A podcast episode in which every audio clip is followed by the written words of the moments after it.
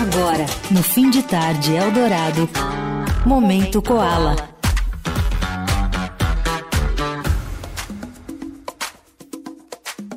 Começando por aqui mais um Momento Koala, este espaço fixo aqui na nossa programação do Fim de Tarde Eldorado, todas as quartas-feiras, falando sobre o festival, esquentando os tamborins para o festival e, claro, contando com convidados muito especiais para a gente bater um papo, falar sobre show, falar sobre música e as expectativas para o Koala Festival. E hoje, minha gente, temos simplesmente aqui o cantor e compositor Alceu Valença. Você não deve imaginar a emoção de poder conversar com alguém desse tamanho. Tudo bem, Alceu? Seja muito bem-vindo. Rapaz, estou me sentindo eu só tenho 1,76m, então não Aliás, ao seu, eu acho que esse é um bom gancho até para a gente começar o papo. Quando eu falo alguém desse tamanho, é alguém que é reverenciado por muitas gerações, né? E impressiona como os mais jovens hoje se conectaram com a sua música. Como isso mexe com você, esse diálogo com os mais jovens, ao seu? E com os mais jovens, é, porque é, mexe comigo, porque eu sei que eu sou jovem. Eu falo que eu vivo na embolada do tempo. Eu falo que o tempo não tem fim, não tem começo, mesmo pensado uma vez, não se pode mensurar. Eu digo que eu vivo na embolada do tempo. Então, para mim, não interessa muito é, o futuro, o passado. Eu vivo, e o presente, eu vivo em três tempos. Eu estou aqui, tô, depois daqui vou para o Koala, como você disse, que é futuro. Mas eu estou projetando o futuro. Eu estou aqui no presente momento. E quando você pergunta sobre mim, você está falando sobre o meu passado. Então eu vivo no tempo tríplice. Demais. Diga lá, Leandro, ao seu Valença com a gente aqui. Bom, ao seu toca no Koala Festival no sábado, 17 de setembro. No mesmo dia, antes dele, inclusive, toca Ana Frango Elétrico. Um pouco mais tarde, toca Bala Desejo, banda que já passou aqui pelo Eldorado recentemente, no Som Apino. E no mesmo dia, também fechando a noite ali, tem Gal Costa, que já é de uma geração mais parecida. Como é que é para você, ao seu, essa mistura de gerações de música brasileira especificamente num mesmo festival, numa mesma data? Eu acho uma coisa maravilhosa você conviver com as gerações é, que não são conviver com outras gerações. Acho ótimo. É, nos meus shows é, é tem uma coisa engraçadíssima, negócio de internet, por exemplo. O que existe de pessoas, de crianças cantando minhas músicas é uma coisa inacreditável, certo? Há mais de um ano atrás, já tinham mandado para cá é, mil crianças é, cantando músicas minhas, né? É que faz? Hoje em dia você tem é, a questão da, da, do celular, que aí você vai né, gravando tudo. Pois bem, para mim é muito bom estar fazendo essa, essa, como é que eu diria, cantando para essas gerações. Sobretudo porque nessa geração jovem, os festivais que eu tenho feito, é, a, a, é mais ou menos 25 anos é, é, a, é a média do público, entende? Isso é bacana. Ou seja, o que foi que aconteceu? Eu acho que a internet também ela veio bacana, democratizando as músicas do planeta. Vamos pensando. Então, se você vai olhar, hoje eu tenho no YouTube 225, 30 milhões já, tá? Milhões de acessos. Mas você vai, olha no YouTube, no, no, no Spotify, é um absurdo também que tem, tá entendendo? Pois bem, o que é que acontece? Isso aqui é democratizou assim a música no sentido de que não é obrigado agora você cantar em inglês. Não é obrigado, porque é a, a língua mais falada, né? Talvez a, a chinesa seja, mas a chinesa não chegou aqui. Mas então, não é obrigado você cantar em inglês agora para você tocar em tudo que é canto. Olhando pelo Spotify, as minhas músicas já estão tocando no Kuwait, estão no Emirado Árabe, em Portugal, nos Estados Unidos, na Inglaterra, na Rússia. E, por exemplo, veio até uma moça youtuber que ela é russa, foi me entrevistar em Olinda. Ou seja, é uma doidice. Aí você encontra é, na Grã-Bretanha uma menina, uma menina é, chorando, que é youtuber também, e com, também ouvindo La Belle de Jour. Tá? O que é que eu diria? E isso aqui fez com que todo mundo tivesse acesso mais de uma forma democrática, porque antigamente a imposição era muito grande da, do, da anglofonia, entendeu? Agora, não. Agora estamos todos é, mais ou menos iguais, né?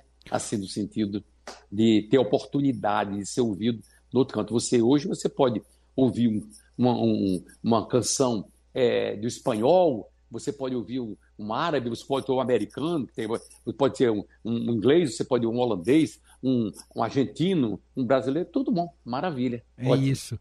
Ô, seu, quanto você hoje senta com seu violão na sua casa, seja simplesmente para tocar por prazer ou, ou até para ofício de criação? Como é que é essa, essa rotina além dos palcos, ao seu?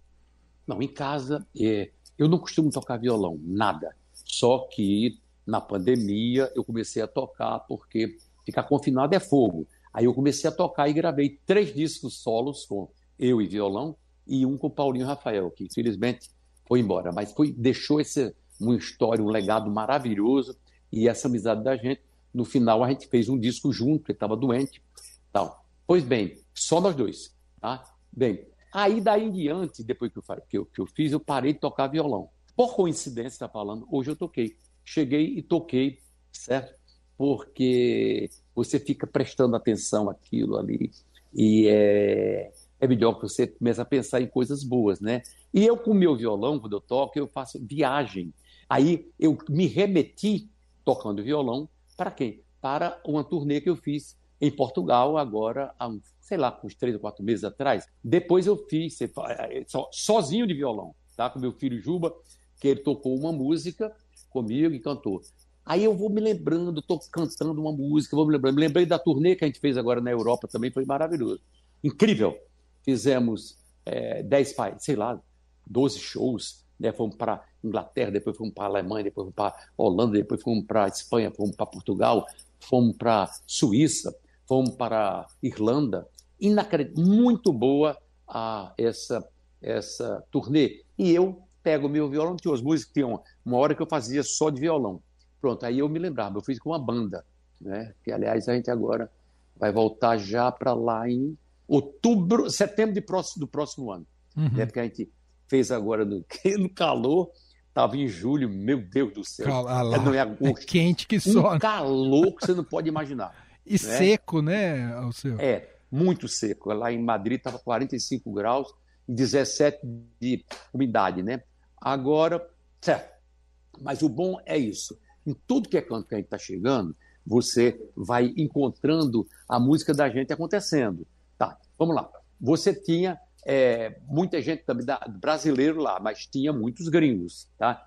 E os gringos, por exemplo, eles já cantando minha música, só não sabem cantar é, a letra, né? Mas, por exemplo, eu, eu, o povo estava cantando, se fosse brasileiro perto do gringo, o brasileiro estava, morena tropicana, eu quero ter o sabor gringo parado.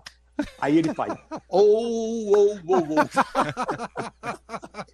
Ele canta o oh, oh, oh, sabe? Canta a melodia. Fala, Entendeu? Quando chega no frecão, a, a anunciação vai. A, pronto.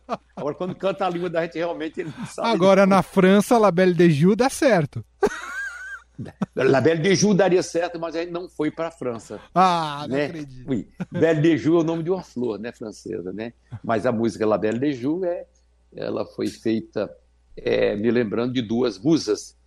Uma que eu não tive nenhuma relação, que foi a Jaqueline Bisset, mas que eu encontrei num bar, etc. Tal, lá no, na, na Rue Campagne Premier, lá em Paris, e a outra era uma moça que era bailarina e foi estudar na França, ah. balé, e que, e que certa vez eu a vi dançando é, balé clássico na praia de Boa Viagem. Pronto, aí eu Uau. misturei tudo. Depois de anos e anos e anos, misturei tudo e pronto, é que saiu essa música.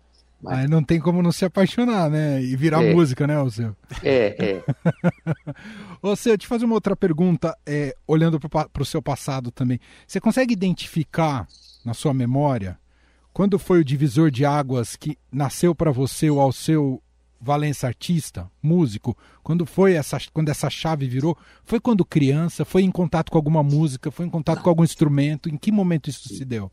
Bem, vamos lá. Pela primeira vez eu cantei no Cine Rex em São Bento do Una, a cidade onde eu nasci, no agreste meridional de Pernambuco, que tinha apenas 5 mil pessoas e que era uma coisa maravilhosa, que não existia é, é, mendigo, não existia ladrão, uma coisa, e nada disso, era uma sociedade muito equilibrada. Tá? E eu cantei no Cine Rex, e era pequenininho, tive que subir numa cadeira.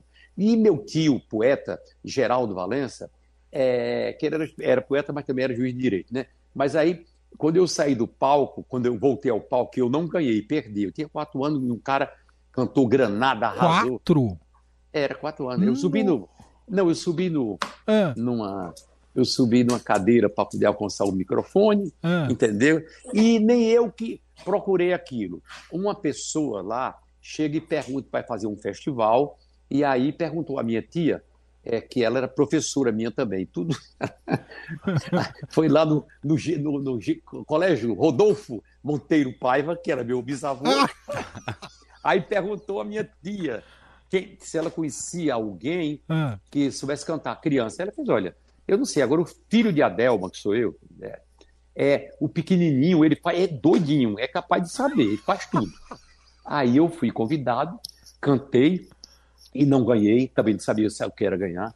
Adorei, me lembro até hoje da ribalta, né, daquelas luzes, né, ali na ribalta. E quando voltou que houve a- quem ganhou o festival foi Miguelito. E o Miguelito ganhou e o meu tio me empurrou. Ele, eu estava na coxinha, ele empurrou do palco. E eu comecei a dar cambalhotas dentro do palco, sem saber o que, é que eu estava fazendo. Eu entendia que aquilo era um festival, nada. Cantei ali. Bem, quando meu pai viu que eu tinha jeito para o negócio da música, ah. para a arte, né? É, e então meu pai tentou me tirar. Por quê? Ele tinha dois.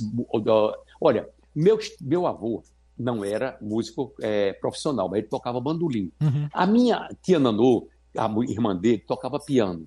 Tio, tio Nô tocava violino, tá? Do outro lado, que é parente também, meu avô Orestes, ele tocava violão, lia partitura e tocava viola, cantava como violeiro de brincadeira, tá? Tudo bem. E, e, e tio Rinaldo, irmão do meu pai, tocava muito bem violão e tio Lucilo também. Só que nenhum deles seguiu a carreira. Tio Rinaldo ainda tentou e veio para foi para Brasília, eu sei. E não, apesar de ser muito bom, não aconteceu. Aí meu pai tinha medo. Então, por isso, papai me afastou da arte, da música. Me tirava disso aqui, porque ele não queria, achava que era uma coisa difícil, queria que os filhos dele se formassem todos. Tá. Interessante. Quando eu fui para Boston, num concurso que eu passei chamado Sociologia e Desenvolvimento da América Latina, e então a gente vai para lá e lá eu comecei a tocar violão, porque com 16 anos, 15, 16, minha mãe me deu um violão, mas não me deu professor.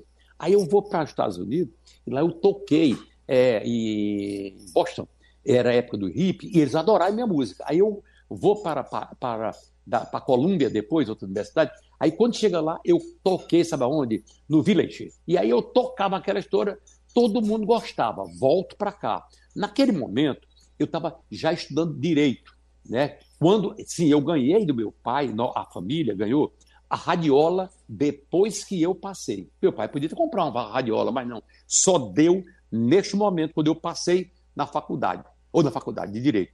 Aí o seguinte, quem comprava os discos era minha irmã, que aí não era o meu gosto. Ai, e ai, eu ai. só ouvi, por isso eu, a minha música vem Ah. da voz do rádio, que eu ouvia na, na- lá em casa, a voz do rádio, Sabiá, Bem-TV. Sabiá são os pássaros e os Bem-TV, e o vento música nos pés do capim. Essa coisa, é, é a sonoridade que ficou na minha cabeça foi e isso muito maior.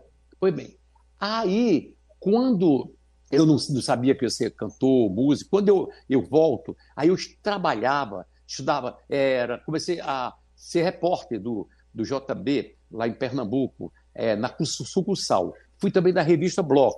Aí, através disso, eu soube que ia haver o Festival Internacional da Canção, que eu nem sabia que tinha. Sabia muito pouco, né? Aí eu coloco uma música e terminei é, vindo cantar no Rio. Aonde é que eu cantei? Na, no, no Maracanãzinho, entendeu? Tava aqueles artistas tudinho conhecidos do mundo todinho e eu não conhecia nenhum deles. Pronto. E por falar nisso, o Rock em Rio, quando eu fiz, foi gente falar comigo, eu não sabia de nada. Eu não ouço música, amigo. Eu só ouço por rádio, entendeu? Por causa desses traumas. Então, Ah. Jorge Benson foi falar comigo, eu não sabia. Depois eu vi. Aliás, eu- porque depois eu fui para o Montreux e ele também estava no Festival de Montreux. Jo- Muito bom. Mas eu, eu vi e ouvi. Eu, é, aqui no Rio mesmo, eu assisti shows. Eu só vi o show do Rolling Stones, sabe? Fui aqui ver o show deles, que até tinha Bob Dylan também cantando lá. Sim, eu lembro. Mas, é, mas eu não. É, eu nunca ouvi música do Rolling Stone, um disco, nada disso. Não tenho esse tipo de, de costume. Minha coisa é a, a voz no rádio. E mais, Sabiá, Bem TV. E então, é, pronto. Aí agora, digamos, eu também não ouço, não, nem minhas músicas. Tá, tem um tal do Spotify, que aí eu ouço, eu ouço, minha mulher botou para mim. Ah. Só que eu fico chateado, porque a música remete muito também você para determinados momentos. Verdade. É, é, e então, rapaz, quando eu vou ouvir minhas músicas, né? O que é que eu vou ouvir? Você vai ouvir a coisa daquele tempo, você vai se lembrando, fica com saudade daquele tempo, você gravou aquele disco, você vai se lembrando de musas inspiradoras que passaram, vai pensando dos amigos que, que moravam no Rio de Janeiro e depois voltaram para suas terras, um voltou para até para São Paulo, o outro voltou para a Bahia, o outro foi morar na Tijuca, o outro mora em Niterói, tá entendendo? Você, aí você vai se lembrando dessa história toda, pode dar uma, uma certa nostalgia ouvindo isso. Agora, o que eu gosto real é de ser a criança o CC, o filho de Dona Delma e do Dr. Décio, que subiu com quatro anos de idade no, no, no, no, pronto, eu sou ele e acabou. Não tem que esse coisa papo comigo, não. o tempo, para mim, não tem fim, não tem começo. Tá? De passar pro Leandro aqui, que eu tô dominando. Fala, Leandro. Não, por, eu queria falar justamente sobre essa coisa de subir no palco, porque o domínio de Alceu Valença sobre o público é uma coisa impressionante. impressionante. É aquela coisa meio que parece o que o Simonal fazia lá atrás, Alceu Valença faz com o pé nas costas hoje em dia. Mas isso surgiu naturalmente para você ou demorou um pouco para você ter essa segurança de falar, não, agora não. o público vai me obedecer? Tá comigo. Desde o primeiro dia, primeiro show que eu fiz que tem essa história. Tá? O qual é? Eu faço. Quando eu entro, eu digo assim: eu vou para o palco, aí não existe palco nem plateia. A plateia vira palco e eu viro plateia. Ou então, ao contrário, volta a cantar no meu palquinho. Entendeu? Porque é como se fosse uma festa para mim. A melhor coisa do mundo é o palco para mim, tá entendendo? Adoro, adoro cantar. E outra coisa que eu queria te dizer, eu vou fazer o Rock in Rio. Eu sei, Sá, foi bem. Eu não sabia quem era, agora eu esqueci o nome dele. Peraí, como é o nome do cara? Prince! Oh, Prince, que é um monstro! Ah. Eu não sabia quem era ele. Aí eu me lembro que eu Maravilhoso. o Rock in Rio 2, ah. e aí vem com uma, um grupo que tocava comigo, minha banda, tocava todo, morava no Recife. Eu estava morando no Recife nessa época. Quando eu vim para cá, aí tem que passar sete dias, porque você fazia o ajuste do som e ficava, não existia mesas eletrônicas, então tinha que tomar o cara que tomava no papel, tudinho aquela história, tudinho. E eu passei o meu som, vim para cá. E de repente, o que foi que aconteceu? Não é culpa de Prince, não, viu? Não foi nada dele. Tá? Prince passou no dia anterior ao show, ou foi no mesmo dia, e aí botaram um palco sobre é, uma, um palco com roldanas que aí ele entrava com o palco dele e ele saía, quando ele saía, tirava o palco e entrava os artistas para poder cantar. Só que ele cantou e, de repente, cara, o que foi que aconteceu? Quando vai tirar o palco, o palco não saiu. Então, eu que tinha passado, outros artistas até, aquele, aquele som com aquele palco grande, quando o palco dele, que estava em cima de, de, de rodando, ficou no da gente, sobrou isso para a gente, menos de um metro, digamos. E aí, como é, a, a, a, o, o, o, retorno sonoro estava absolutamente diferente. Foi bem, eu tento cantar.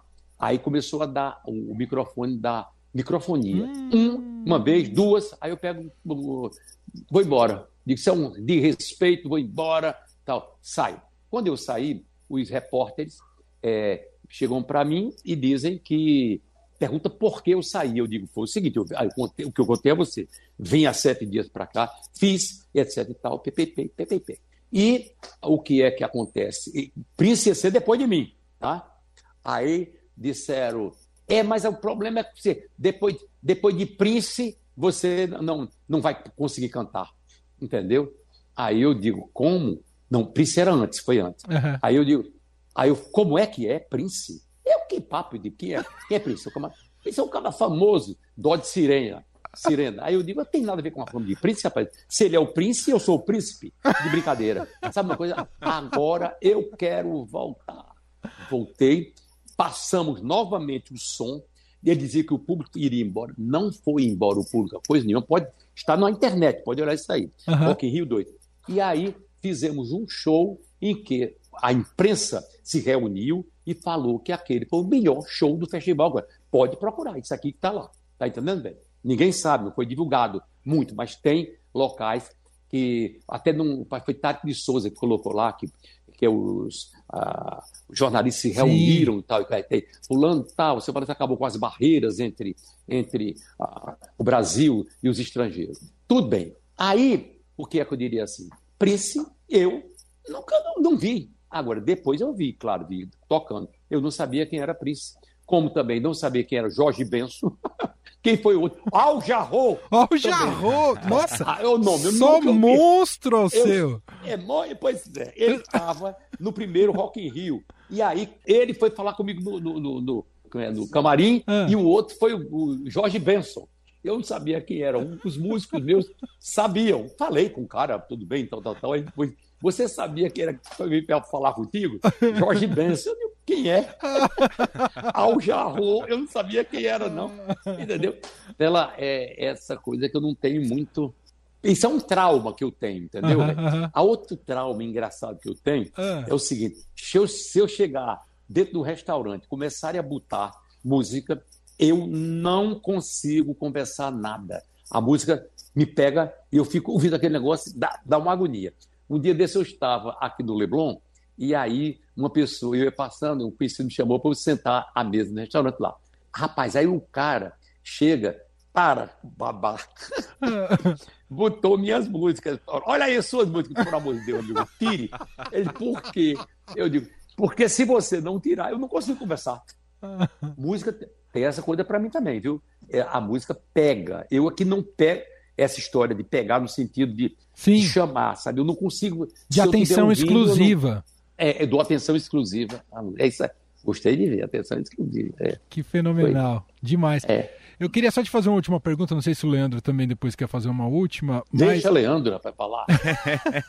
tô dominando, né? Você. É nada, tô aqui. Eu queria saber como é que se lida com os hits, porque você tem muitos hits. Na hora que você vai montar o repertório de um show, o que, que você leva em conta? O que você gosta, a sequência que se apresenta, Não, como você coloca? Vou explicar você. Ah. Agora mesmo está fazendo já um roteiro para o carnaval do ano que vem lá no Recife. Eu vou ficar lá, e a Anitta querendo ficar lá, tal. E eu, o que é que eu faço? Eu tenho uma relação onde eu faço um roteiro como se fora um negócio de filme, uma coisa que tem a ver uma outra. Então, eu tenho uma música, eu canto como frevo, mas está, começou um frevo, Estação da Luz. Aí ela fala, é, lá vem chegando o verão, no trem da Estação da Luz, que eu inspirei lá em São Paulo. Tá? É um pintor passageiro colorindo o mundo inteiro derramando seus azuis.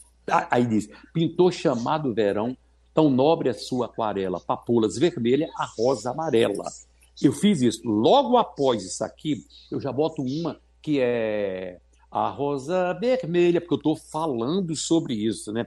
É do bem querer, a rosa vermelha e branca, hei de amar até morrer. Aí vem, daí em diante, um marinheiro chegou no carnaval de Olinda. Olinda, tens a paz dos mosteiros. Um marinheiro chegou no carnaval de Olinda. E logo depois eu chego já, que é de frevo, um atrás do outro. Que então, legal. as minhas, os meus roteiros, assim, eles têm uma conexão, uma música com uma outra. Na minha cabeça, às vezes, a pessoa não está nem preocupada com isso, mas eu me preocupo muito em fazer um roteiro cinematográfico, onde tudo tenha uma correlação. Muito tá bom. certo? Você quer fazer alguma última pergunta, Leandro? Lá no começo da, do nosso papo, a gente estava falando um pouco sobre as novas gerações. O senhor falou que sempre tem muita criança, molecada no show dele, ali a média de uns 25 anos. É verdade, eu fui recentemente num show dele a média de idade muito mais baixa que a minha, por exemplo. e que a minha também. Queria saber é, se você acha que uma das justificativas também são seus hits terem virado hits na mão de DJs. Ah, porque não. tem muito remix, remix das suas é músicas verdade. atualmente. Pode ter né? remix, isso, isso é uma verdade, pode ser, mas observa uma coisa, isso é bom. Tal.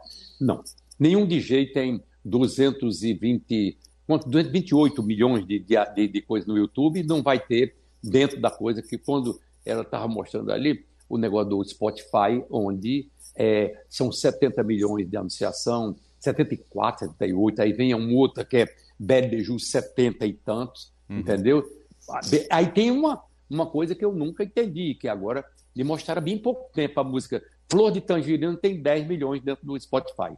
Eu não sabia que tinha isso de jeito nenhum, só me mostraram, entendeu? Que é uma... Eu pensava que uma música como, como Dois Animais, Coração Bobo, queria muito mais. Não, quem tem essa outra, tá? Mas é, que também é bom, eu sei que realmente esses DJs eles tocam em tudo que é canto, uhum. essas músicas, né, também, né? Sim. Da gente, tá? Entendeu? Mas não é necessariamente que fez a cabeça da juventude. Quem fez a cabeça da juventude é as novas plataformas, nesse sentido, em que você tem acesso e você não paga é, como você pagava antigamente para comprar um LP. De uma certa maneira, democratizou. Então, eles ficam ligados naquela história de, de, de ver um vídeo, de ver tal.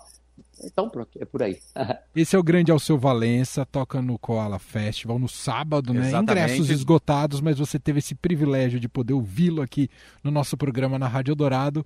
Alceu, te agradeço demais, muito gostoso te ouvir. A gente é muito fã do seu trabalho, da sua obra como pois, um todo. Olha, sai... Parabéns. Uma coisa boa. Ah. Quando a, o primeiro sucesso meu foi Coração Bobo. Ah. Eu fui na Rádio Eldorado. Ah. Foi lá que foi. E aí Foi aqui no Eldorado? Foi. Ah. E aí, como é o nome? O rapaz que fazia a divulgação me levou lá. Foi o primeiro rádio a tocar a minha música, eu acho. Incrível. Fiquei feliz de saber disso. Nossa, eu não sabia o seu. Já agora é, ganhei um dia. É. Ganhei duplamente o dia. Falar com você e a gente vai tocar Coração Bobo, então. Então toque. Então tô chegando agora no tempo passado aí, tá? Tchau, seu. Valeu, um abração. seu. Um abração. Tchau. Ciao.